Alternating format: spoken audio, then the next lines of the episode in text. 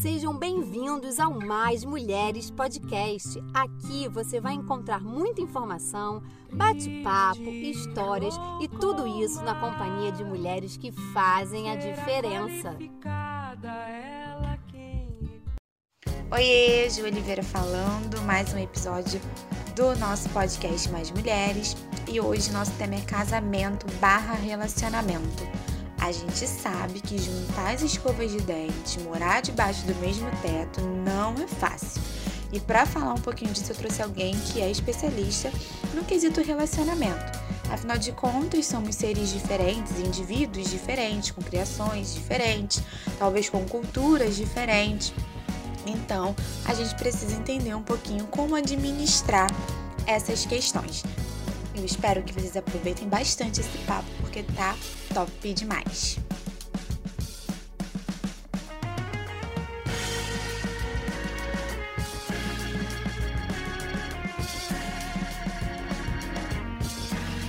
Oi, Mali, seja bem-vinda ao nosso podcast, podcast você que já participou lá das nossas lives, teve com a gente na primeira temporada, então Seja muito bem-vinda, muito obrigada por ter topado conversar com a gente aqui no podcast. E antes de qualquer coisa, eu queria muito que você se apresentasse para as pessoas te conhecerem. Você pode falar um pouquinho de você? Oi, Ju, posso sim, o um prazer é todo meu, uma alegria estar aqui com vocês de novo, falando para essa mulherada aí que tem um potencial enorme dentro, né? Eu sou Mali Mota, sou coach, mentora de relacionamentos, sou também terapeuta holística e também radiestesista e radionicista. Como radiestesista, a gente faz uma pesquisa onde a gente busca o que está oculto na pessoa, mas é revelado através do subconsciente. Então, coisas que as pessoas queiram saber de si mesmas, sobre autoconhecimento, sobre bloqueios energéticos, travas, sobre projetos futuros, compatibilidade entre parceiros, seja para uma relação amorosa, profissional, isso tudo a gente vai investigando e a resposta vem do próprio subconsciente da pessoa que está querendo fazer a consulta. A gente também faz uma limpeza energética e o radionicista é porque através de gráficos a gente movimenta energias positivas para que a pessoa consiga o objetivo que ela quer. Né? Então é um trabalho bem bacana. E como terapeuta holística, a gente trabalha esse desbloqueio emocional, a reprogramação energética, energética para que a pessoa possa ir avançando na sua vida, né? Então é um trabalho muito bom, voltado para o conhecimento, voltado para a pessoa aprender a se relacionar com ela mesma e com os demais. É incrível o trabalho dela, gente. Vocês precisam conhecer. Eu sou suspeita para falar porque eu sou fã e ela sabe disso. e é muito bacana mesmo esse trabalho que ela faz. É, ainda se apresentando, Malha, eu queria muito que você falasse um pouquinho também, assim como você falou é, como profissional, uma, um breve relato da Mali pessoa física, que eu sei que tá vindo um bebê por aí. Conta um pouquinho pra gente quem é você é, fora pessoa jurídica. tá bom. Então, gratidão pelas palavras aí de carinho, admiração recíproca. Então, eu sou mãe, né? Sou mãe de um garoto Theo, que já tem três aninhos. Estou recebendo agora a Lara. Estou aqui gestando, deve estar chegando em outubro ou novembro. E sou uma pessoa em constante evolução, né? Constante evolução, porque eu percebo que quando a gente desperta a nossa consciência para a gente poder viver a nossa essência, quem a gente é, quem a gente ainda pode ser, quem a gente também precisa deixar de ser, né? Então isso me faz ficar sempre atenta aos meus, aos meus processos individuais. E aí, como pessoa, como filha, como irmã, como esposa, como mãe, né, como profissional também, que acaba passando por tudo isso, e, claro, ainda tenho muito a caminhar, né? Mas gosto demais de compartilhar tudo que eu fiz e que deu certo e tudo que eu estou aprendendo.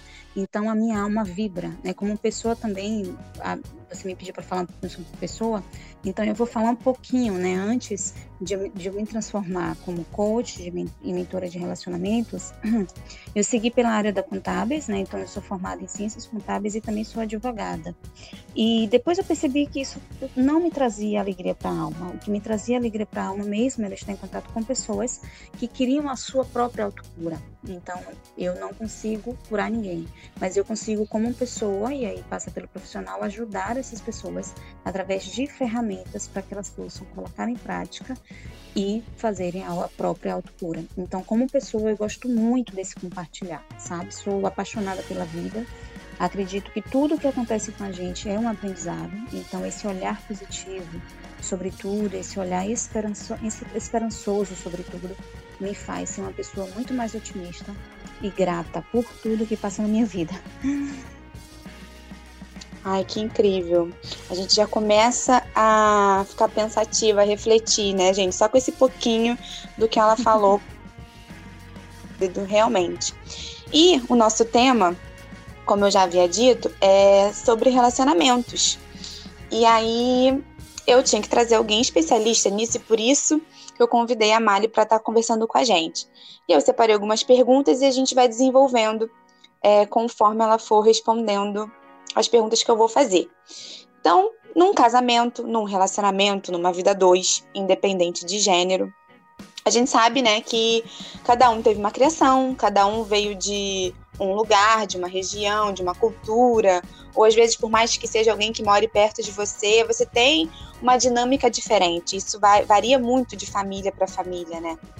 E a minha pergunta é: quanto a isso, quanto a influências familiares, é, o quanto que isso pode atrapalhar e ajudar numa vida dois, né? Porque, por exemplo, eu e meu marido a gente teve criações completamente diferentes. E quando a gente juntou as escovas de dente, que a gente conviveu debaixo do mesmo teto, a gente deu um choque, porque somos pessoas, além de sermos indivíduos diferentes, fomos criados de forma diferente. Então eu queria ouvir de você o quanto isso pode atrapalhar, ou até mesmo quando que a gente pode identificar que isso está atrapalhando, ou também pode ajudar de alguma forma. Uhum. Perfeito, Ju. Você tocou num ponto que é bem isso mesmo. A gente esquece que quando a gente casa, a gente não casa só com aquela pessoa que se apresenta pra gente ali nas saídas, nos encontros, como namorado e namorada. A gente casa também com toda uma bagagem emocional, né? Tudo que a pessoa traz de paradigmas, de estigmas, de rótulos, de visão de mundo, de interpretações sobre fatos. Então a gente casa com tudo isso. Por quê? Porque a gente vai lidar com tudo isso no dia a dia tudo que a gente faz ou tudo que a gente deixa de fazer, o outro vai interpretar de alguma forma e o outro vai sentir de alguma forma. E essa interpretação vem lá da base, vem do que ele aprendeu na família dele. Então, por exemplo, o que ele ouviu a mãe e o pai falarem, o que ele ouviu da, da convivência da mãe e do pai, né? Se teve uma mãe que foi muito submissa, se teve um pai que foi muito castrador, ou o inverso, se teve uma mãe que era violenta e agressiva com o pai, um pai que era muito reprimido, enfim, se teve, se vivenciou muitas traições entre eles, se vivenciou falta de respeito, tudo isso vai vir junto. Quer dizer, vem junto se a pessoa não tiver o despertar antes e quiser deixar lá. Porque assim, a gente casa com uma pessoa e o ideal é que a gente olhe para a gente, quem eu sou, como você mesma colocou no início, né? Como indivíduo, eu, Mali, Juliana, como que eu sou, né? E, e o que, que eu quero dar para essa relação? O que, que eu espero dessa relação, quem é meu parceiro e o que, que ele pode também dar e o que ele busca nessa relação. Porque se a gente não fizer essa diferença, a gente vai ser a mesma, eu, você, seremos as mesmas esposas que as nossas mães foram. E isso não vai dar certo. Né? Então é importante a gente ter esse despertar para entender que na minha casa eu só levo o que eu achar que devo levar. Então, assim, aqui em casa mesmo, para te dar um exemplo, já que é muito bom a gente falar da gente, porque as pessoas vão entendendo melhor, é, eu sempre estou atenta a isso. Né? O que, que eu estou fazendo que é meu, o que, que eu estou fazendo que eu estou trazendo dos meus pais. E o que, que eu posso já deixar lá dos meus pais, que não, não achei bacana, e eu posso trazer de novo, aprendendo através de outros casais que são exemplos. E o que também dos meus pais foi bacana, eu posso trazer, né? Então é importante que a gente faça esse filtro. Então, se a gente fizer esse filtro, a coisa boa, a coisa anda, porque a gente, a, a, diversidade, na verdade, ela é rica. Então, se eu trago algo bacana do meu casamento, e meu parceiro traz algo bacana do casamento dele, a gente tende a crescer. E se a gente também bola algo diferente dos nossos pais, mas que a gente viu um casal de amigos, primos, alguém fazendo, é legal, é bacana. Agora, é, o quanto que isso também atrapalha, isso também ajuda, é o seguinte, é, a gente também tem que dar um freio, um limite na atuação da família, né? Porque a gente sabe que às vezes tem uma mãe, ou um pai, ou um irmão, ou, ou, ou uma irmã que são muito invasivos, né? Ou controladores, e isso vai, vai juntando, vai atrapalhando, vai dizendo o que a gente tem que fazer, então a gente precisa desse limite. E a gente precisa se permitir ser a gente na relação, né? E não o que minha mãe gostaria que eu fizesse, ou não o que minha mãe faria no meu lugar. Então, dentro dos meus valores, dentro do que eu quero para mim, dentro do que eu acho importante, dentro do minha, da minha dinâmica com meu parceiro, o que, que eu quero, o que, que é bacana, e qual o limite que eu vou dar para que minha mãe não invada, para que minha mãe não, não atrapalhe, não é? Então, atrapalha se a gente trouxer as coisas de lá que a gente não acha bacana, que não foram bacanas, e atrapalha se a gente deixar também que eles invadam muito. E ajuda no sentido de eu estar atenta ao meu crescimento. Então, se eu só faço o que eu acho que é bacana e eu valorizo isso nele, e a gente vai aprendendo coisas de fora, a gente se abre para o novo também, né? A gente se abre também para aprender com parceiros. De repente, a mãe dele ensinou ele algo que é bacana. Minha mãe não me ensinou, mas eu posso aprender. E aí, a gente, se a gente está aberto, isso só tende a crescer, né? Perfeito, é exatamente isso. Acho que a gente tem que dar uma filtrada, né? E também dar limite a certas coisas para que, de alguma maneira, a gente consiga ter um pouco mais de harmonia nesse relacionamento. Isso. E aí, falando de diferenças, é, o que, que você pode falar em questão de como lidar com diferenças, né? Porque somos indivíduos diferentes. E aí, com tudo isso que a gente já falou, como que a gente pode fazer para que essas diferenças não virem brigas, né? Toda diferença vire um choque, vire uma, um, um, um atrito. Nossa, eu, eu gosto disso, meu marido gosta daquilo, meu parceiro gosta daquilo, minha parceira gosta daquilo, e isso sempre vira uma briga porque eu não sei lidar com essa diferença. Uhum. Joia. Vamos lembrar que o outro não vai ser um molde, não vai ser dentro daquele molde que a gente espera que ele seja. Porque assim, Ju, quando a gente quer moldar o nosso parceiro, a nossa parceira, dentro daquilo que a gente acha que ele deveria ser o que ela deveria ser, já começa toda a confusão. Porque não vai ser assim, né? Ninguém muda ninguém. E ninguém tá ali para atender o tempo todo a nossa expectativa. E nem isso é saudável para a relação. Então, assim, é natural que a gente crie uma expectativa. Todo ser humano em uma relação, seja ela qual for, trabalho, social, ele cria uma expectativa. Ok, tudo bem, a gente é otimista, a gente é positivo, mas assim, não viva dessa expectativa, né? Então você pode até imaginar e desejar, por exemplo, que sua parceira seja romântica e que seu parceiro seja leal e ele pode não ser. Então, em primeiro lugar, é respeitar exatamente essa bagagem emocional que ele traz, as experiências, as vivências, as relações passadas, os traumas que ele tem, que ela tem, a criança interior que possa estar ferida. Então, algo que você faz e que ele se decepcione, você acha que é mimimi, que é besteira. Então, respeitar esses momentos e a evolução de cada um, sempre olhando para o melhor que pode viver na relação. Então, foca mais no lado bacana da relação. Como vocês se divertem, como vocês são parceiros em alguns momentos, o que, que o casal gosta de fazer em comum, né, juntos, quais são os objetivos em comum. E, e tendo sempre o olhar para para a gente aproveitar ao máximo isso. Porque se a gente ficar focando as coisas negativas que a gente acha, as coisas desagradáveis, elas vão aumentar cada vez mais. Tudo que a gente coloca o olho vai crescendo. Então, se eu digo, poxa, como ele é cri-cri, ai, como ele é bagunceiro, ai, como ela é, é confusenta, ai, como ela é não sei o quê, isso vai aumentando, né? Vamos olhar para as qualidades e vamos entender que tá ok o outro não ser perfeito. Eu também não sou, ninguém é. Então tá ok ele não atender aquela minha expectativa, e nem ele tem que sempre atender, nem ela tem que sempre atender. Então a gente deve trabalhar como eu, Mali, vou me relacionar com essa diferença. Como eu posso mudar em mim antes de eu exigir que ele mude nele ou que ela mude nela. Como eu posso conviver harmonicamente com isso. Porque assim, Ju, na hora que eu mudo meu, minha maneira de interpretar o fato, minha maneira de sentir, eu começo a me libertar de um padrão que eu tinha antes mental e sentimental, e eu já começo a melhorar o meu relacionamento. Porque eu já consigo é, driblar aí nas diferenças com várias pessoas. Então, relacionamento amoroso, que é o mais íntimo geralmente, a depender da nossa idade e tudo mais, quando não a gente não mora com os pais, mas quando a gente vai morar com alguém, é muito bacana se a gente souber viver, porque é um treino diário. Sempre que a gente estiver aberto ao novo, sempre que a gente estiver aberto à mudança, com humildade, sem querer ter razão o tempo todo, sem querer brigar o tempo todo. E o diálogo, né? O diálogo é muito importante também para a gente chamar, conversar. A gente pode fazer um diálogo não violento, né? Com respeito, com empatia, com amor, com carinho, ouvindo o outro e estando ali aberto para uma solução do conflito. Então, isso tudo é muito rico se a gente se permite crescer na relação, deixando o outro ser ele, dar o que ele pode dar. Isso é bacana, a gente ter essa consciência. E existe aquele momento que não dá mais, sabe? Como identificar isso? Não, é hora que é hora de cada um seguir o seu caminho, a gente não conseguiu lidar com essas diferenças. Existe esse momento? Existe. Muito boa sua pergunta, porque às vezes as pessoas acham que esse momento só chega quando elas já estão exaustas, quando já é briga, quando já há confusão demais, quando já há gritaria, ou quando há agressividade verbal ou, ou física. E não precisa disso. A gente pode perceber isso muito antes, a gente pode perceber isso inclusive dentro de uma harmonia, de uma relação harmônica, a gente pode perceber não dá. Então, como é que a gente vai perceber isso? Desde que você se conheça. Quando eu, Mali, me conheço, sei o que eu quero, sei o que eu não quero, sei o que eu vivi no passado com outras relações e que eu não quero mais viver nessa, não importa se é muita, ah, não é muito, não é muito doído, mas às vezes eu não quero sentir nem um pouquinho de dor, eu posso evitar alguma coisa, eu já não quero, por exemplo, um estilo de vida, por exemplo, às vezes eu não quero mais um parceiro que sai muito, eu quero um parceiro mais caseiro. Ah, mas ele saiu, não fez nada, não traiu. Sim, ok, mas eu não quero mais um estilo assim. Então eu estou percebendo ali aquele movimento, sei que aquilo ali vai dar naquela situação, que vai me trazer uma, uma certa, um certo descontentamento, ou não é o parceiro ideal que eu quero. Tudo bem, a gente conversa na, tranquilamente, de boa, fecha o ciclo e abre-se para um novo ciclo, focando no que você quer.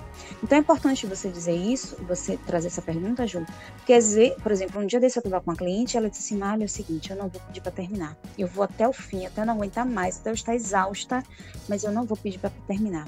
Então eu fiquei pensando, a troco de quê? Né? Às vezes a gente se coloca numa situação assim, tentando ao máximo Claro, motivos ela tinha alguns e todos são respeitáveis, mas aí é que tá. Quando você se conhece, você vê o que você quer, o que você não quer, qual é a sua idade, o que você busca para você, você já evita muita coisa. E quando você também tem sua autoestima mais elevada, não é? Porque você sabe entrar e sair sem medo, sem dores, sem sensação de perda, sem a escassez o tempo todo, sem medo de, de, de ficar na sua solitude, né? Porque muitas têm medo da solidão, então ficam ali até o máximo enfim, então é importante perceber isso. O que está bacana para você? O que, que você quer? Né? O quanto ele também, ou ela, parceira, se mostra disposta a se envolver na relação para mudar.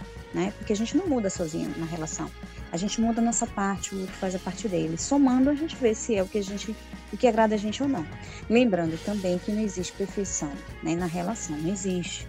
Nenhuma relação vai ser 100% perfeita né? Nenhuma. Mas é ver o que, que é bom para você ou não. Então, quando a gente se conhece, a gente já sabe, já consegue cair fora com respeito, com conversa, com diálogo, sem precisar chegar ao sofrimento e levar sofrimento para o outro.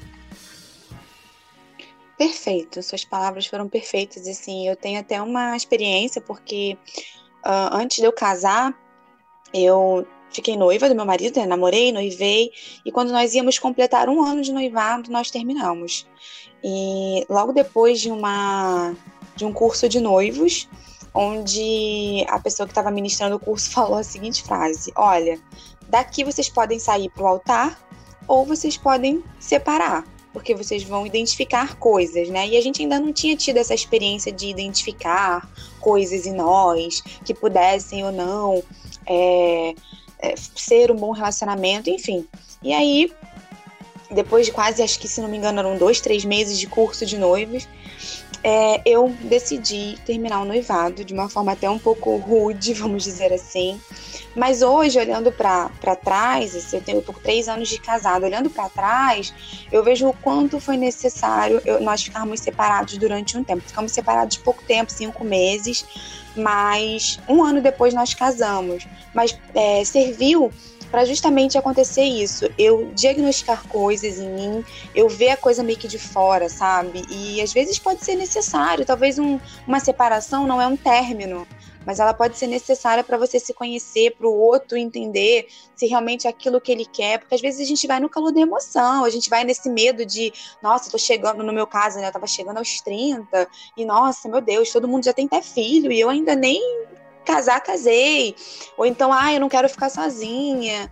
E aí a gente vai vendo as carências que a gente tem do passado, da infância, vai, vai colocando isso, né, depositando isso em uma outra pessoa. Então, às vezes é bom ter esse distanciamento. No meu caso, né, eu sei que cada caso é um caso, mas no meu caso foi bom para eu enxergar a coisa de fora. E aí sim, quando decidimos de retornar e casarmos, eu tinha mais certeza, eu tinha mais convicção daquilo que eu estava fazendo.